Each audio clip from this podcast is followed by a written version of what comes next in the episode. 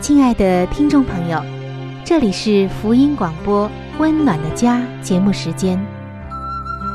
家是沙漠里的绿洲，是生活中的避风港。家是人生的驿站，家也是每个家庭成员的心理诊所。听众朋友，您拥有一个温暖的家吗？放眼当今的家庭。充满着各样的困惑、失落和矛盾。青少年的吸毒和不道德的行为，让人觉得十分的惊奇。离婚和家庭暴力的行为也已经十分的普遍。单亲家庭的数量也在与日俱增。这种种的问题，不禁使人在怀疑：家庭生活是否还能够继续下去呢？对每个人来说，家庭仍然可以是个安乐窝吗？温暖的家，与您携手探寻幸福家庭的泉源。温暖的家，带您进入关怀与爱的时间。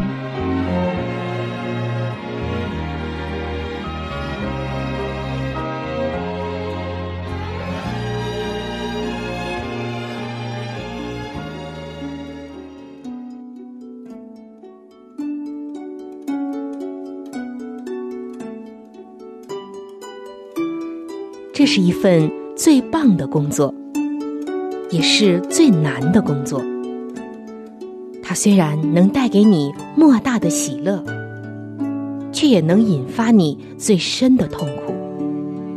没有任何事情能令人如此的满足喜乐，更没有任何事情能叫人如此的筋疲力尽。当事事顺利的时候。你会感到自己站在成功的巅峰，而当事情出差错的时候，你就会立刻觉得自己一败涂地。这份工作是什么呢？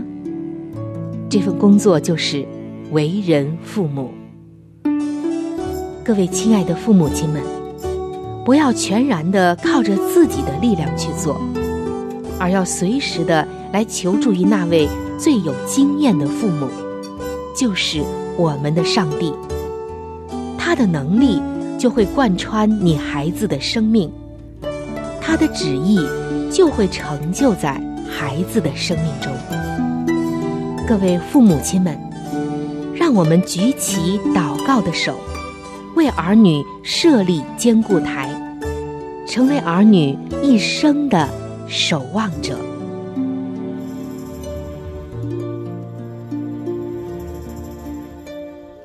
各位亲爱的听众朋友，欢迎进入到“为儿女守望”系列专题的分享当中。我是您的朋友春雨。在上一期的节目中，我们分享了如何能够打破家庭遗传给孩子带来的一些捆绑。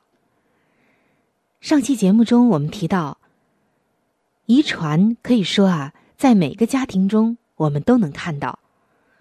比如，我们会遗传母亲的身材、父亲的容貌，还有像头发的颜色、皮肤的颜色，甚至是说话的样子、走路的姿势以及一些神态，都会很相似。但还有一点也会遗传，那就是遗传父母或者是祖父母这些父辈给我们的一些习性。无论是习惯、脾气，还是说一些性格特征等等，也会遗传。尤其是跟父母一起长大的过程中，不知不觉、潜移默化的，在很多习性上就会像父母亲，或者像他们的父辈，而这些又从我们的身上传给我们的孩子。有些家庭具有一些特别的倾向。比如像疾病缠身、离婚、感情不忠、酗酒、沮丧、气绝、自杀等等。常听到有人说：“我们家代代都会碰到这样的事。”难道真是如此吗？我们如何能使自己和我们的下一代解脱这些罪的捆绑，并且不再使这些倾向遗传下去、传承下去呢？在上一期的节目中，我们已经分享了上半部分，今天我们还将继续。上期节目中，我们曾经说到一位姐妹，她到一个心理顾问那里，经过交谈，她发现自己的问题就出在不能原谅别人和饶恕别人这个点上，因为他的母亲就是这样的一个人。几乎家庭中所有的人，母亲都不肯原谅，所以他和每个人都有距离，连最轻微的冲突，他都会向别人怀怨。当看过这个心理辅导之后呢，这位姐妹找到了这个结症所在。她知道这种模式不仅在她身上上演，她也看到也在她孩子的身上上演。她很怕。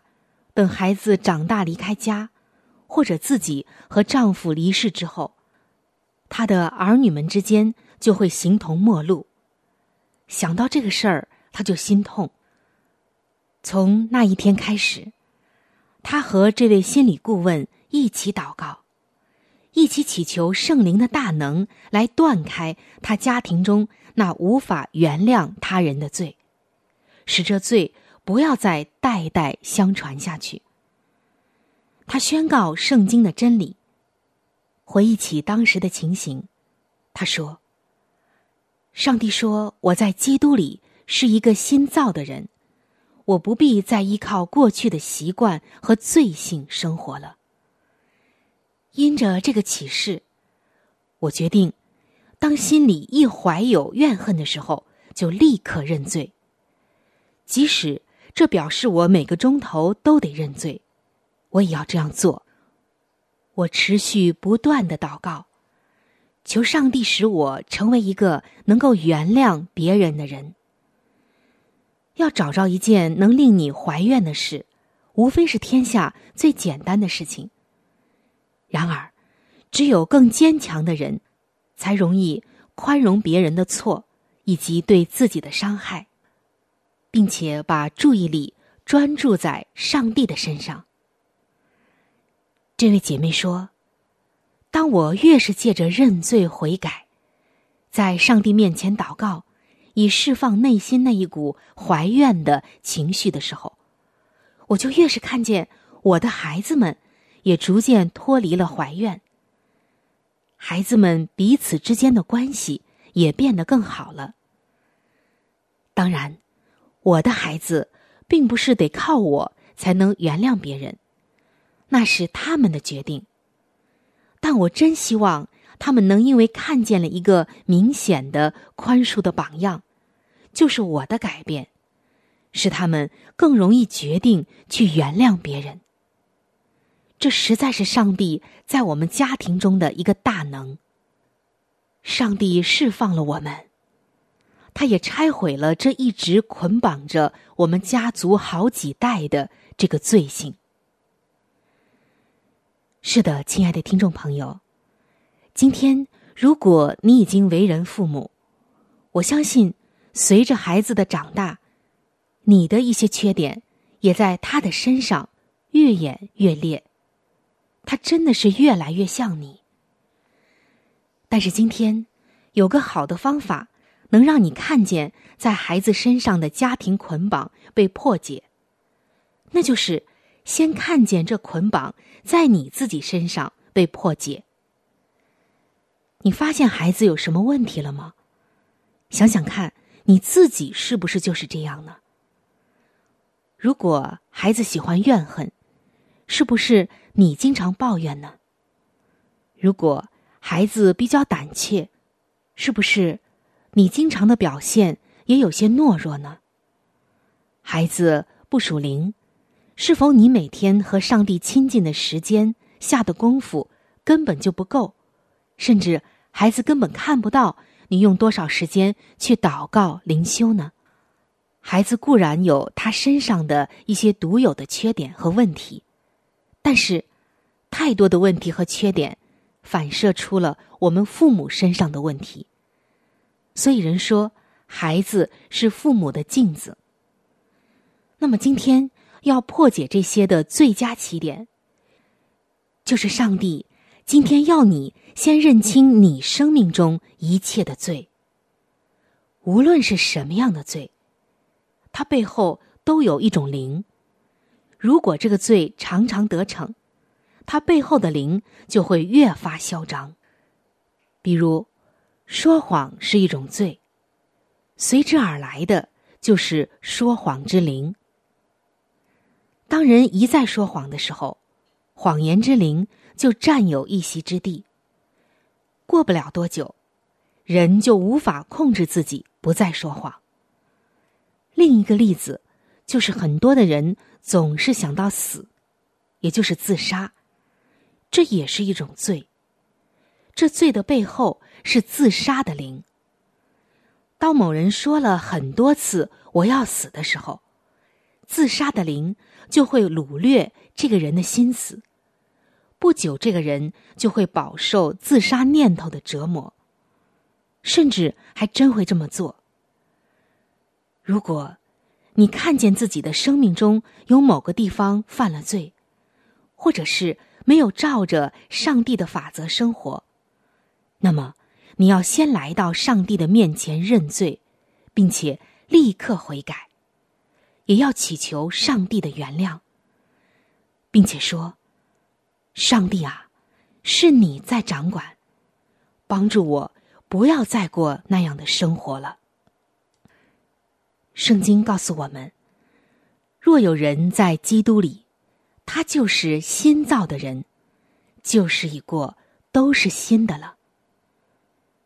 今天要辨认你父母或者祖父母生命中任何你觉得可能会影响自己或孩子的捆绑，同时也要为那些捆绑祷告。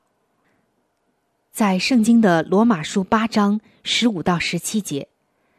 这里写道：“你们所受的不是奴仆的心，仍旧害怕；所受的乃是儿子的心。因此，我们呼叫阿爸父。圣灵与我们的心同证，我们是上帝的儿女。既是儿女，便是后嗣，就是上帝的后嗣，和基督同作后嗣。”我们要成为上帝的后嗣，不要成为家庭罪性的后嗣。各位做父母的朋友，今天我们可以奉耶稣基督的名，脱离任何的家庭捆绑、遗传的罪性，也可以借着圣灵的能力，拒绝让这些捆绑在孩子的生命中占有任何的地位。如果你想到有任何不愿意孩子继承的特性，那么现在就要开始祷告。接下来，就让我们为我们的孩子一起来祷告吧。亲爱的主啊，你在圣经中说过，善人给子孙遗留产业。我祷告求你，使我留下给孩子的产业。是一份奖赏，就是在你面前有敬谦的生活和清洁的良心。为了确保孩子能得到这种奖赏，我祈求，无论我里面有任何来自家庭遗传的捆绑，现在都奉耶稣的名，使我脱离捆绑，得蒙拯救。我向你承认我家庭的罪。即使我不晓得他们是些什么，但我知道你晓得。我向你祈求赦免与重建，也向你承认自己的罪。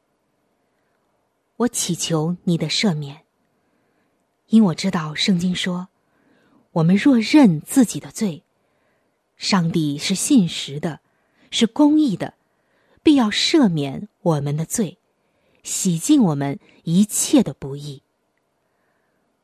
我知道认罪并得洁净之后，便会消除那将罪的苦果继续传给下一代的可能性。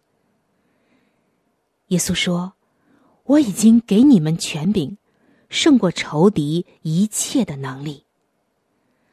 若是仇敌想用过去对付我们家庭的任何作为来侵犯我孩子的生命，我现在就借着耶稣所赐的能力和权柄，将这一切一一的击破。我特别明确的为我的孩子祷告。某些。”能看见在我自己或家人身上，而我却不愿意传给孩子的东西祷告。如果我生命中有任何不符合你旨意的事物，我都把它当做罪恶而拒绝。亲爱的主耶稣，谢谢你把我们从过去中释放出来。我拒绝活在那样的捆绑当中。天父啊，谢谢你，你叫我们能与众圣徒在光明中同得基业。我祷告，求你使我的孩子不从属地的家庭中继承任何的捆绑，而是可以承受那创世以来为你们所预备的国。耶稣，谢谢你，因为在你里面。旧事已过，都是新的了。以上的祷告是奉主耶稣基督的名祈求，阿门。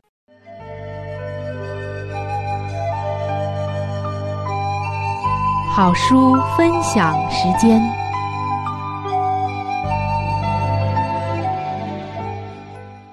各位亲爱的听众朋友，您现在所收听的节目是由希望之声。福音广播电台为您带来的温暖的家，现在又到了这个节目当中的一个小环节，叫做好书分享。我们和您来分享美国宗教女作家怀艾伦女士的一本著作。这本著作的名字叫做《儿童教育指南》。从这本书的名称呢，我们就能看出这本书是对于我们怎样教育自己的子女有许多的帮助。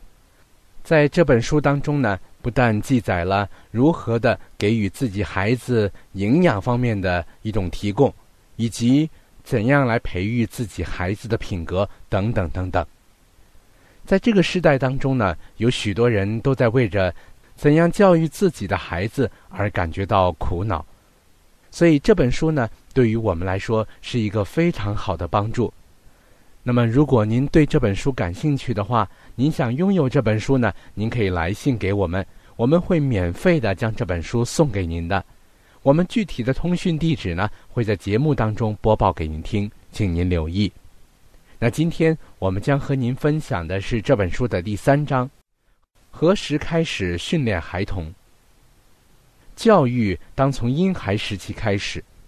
教育一词，并非指在大学里读完某种课程而已。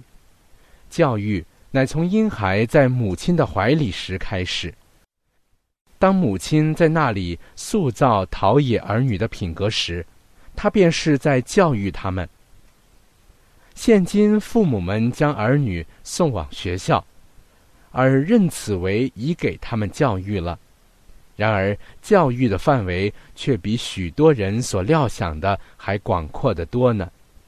其所包括的是自婴孩。而孩童，自孩童而青年，自青年而成年的各个时期所受教育的全部过程在内。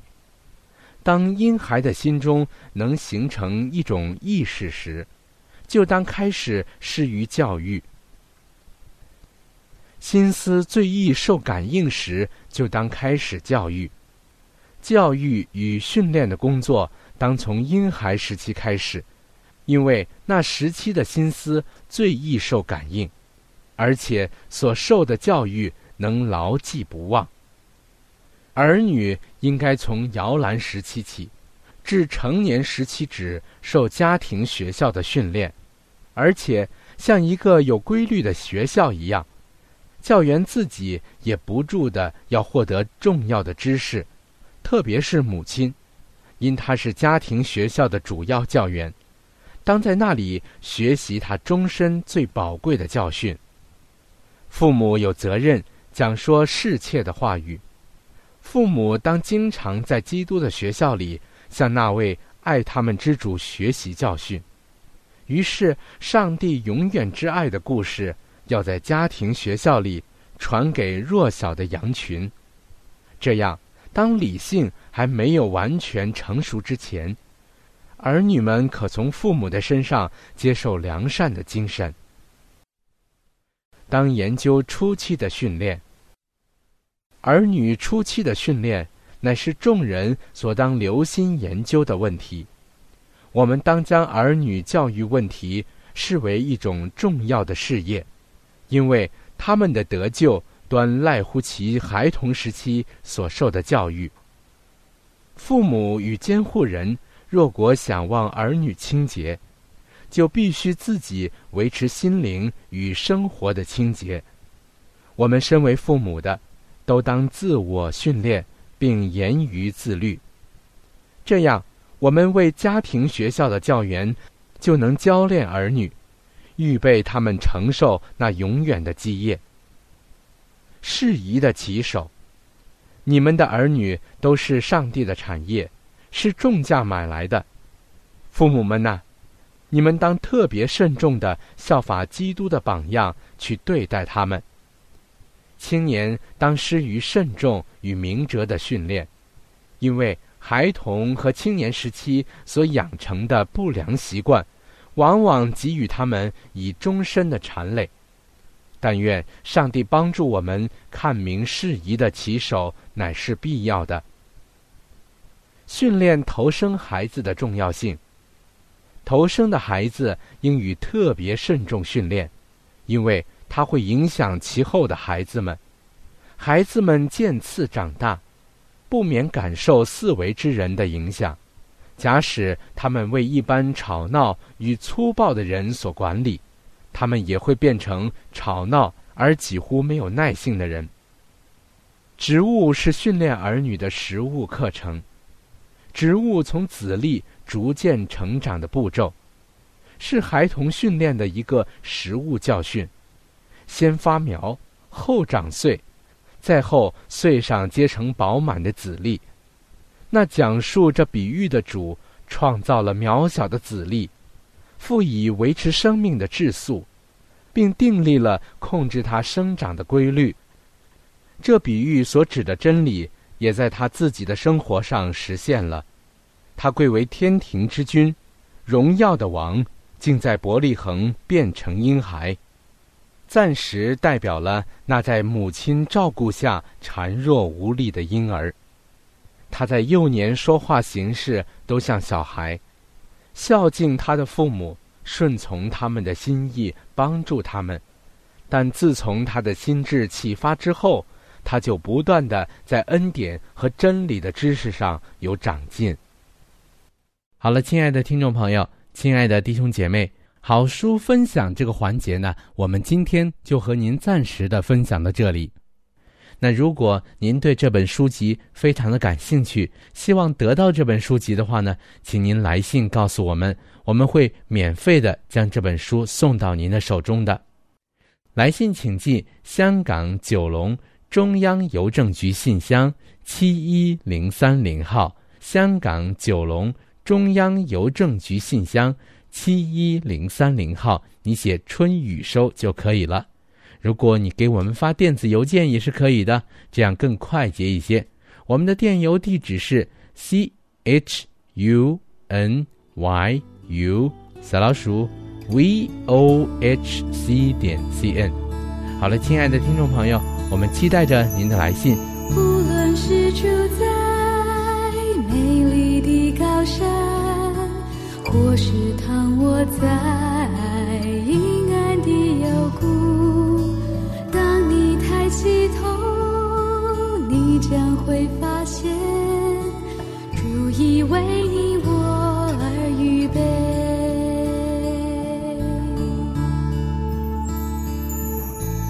无论是住在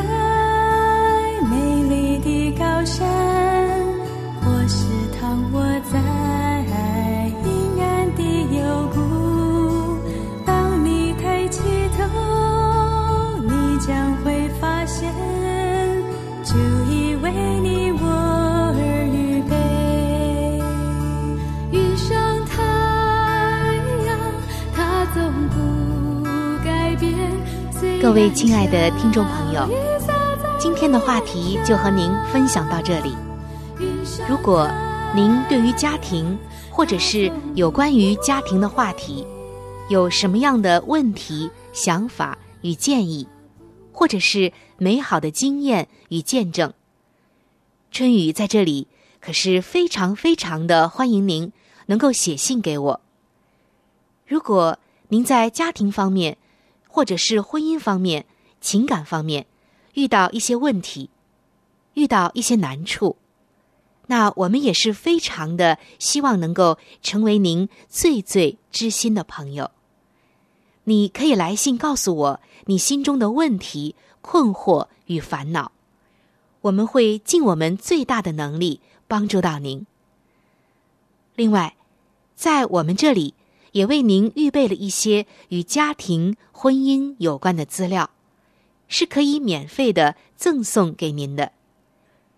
如果您有需要，那么欢迎您和我联系。来信请寄：香港九龙中央邮政局信箱七一零三零号。来信请寄：香港九龙中央。邮政局信箱七一零三零号。您写“春雨收”就可以了。春是春天的春，雨是雨水的雨。如果您是用电子邮件的话，请记我的电子邮箱。我的电子邮箱是 c h u n y。u，就是春雨的汉语拼音。接下来是小老鼠 v o h c 点 c n。如果您有话想和志鹏说，也可以通过我转交给志鹏。我们期待着您的来信。在这里要特别说明一点的就是。如果您的条件许可的话，欢迎您能够上网来收听我们的节目，以便于取得最佳的收听效果。我们的网址是三 w 点 v o h c 点 c n。我们的网址是三 w 点 v o h c 点 c n。本期的节目到这里就要说再见了，下期节目我们再会。愿上帝赐给您一个温暖的家。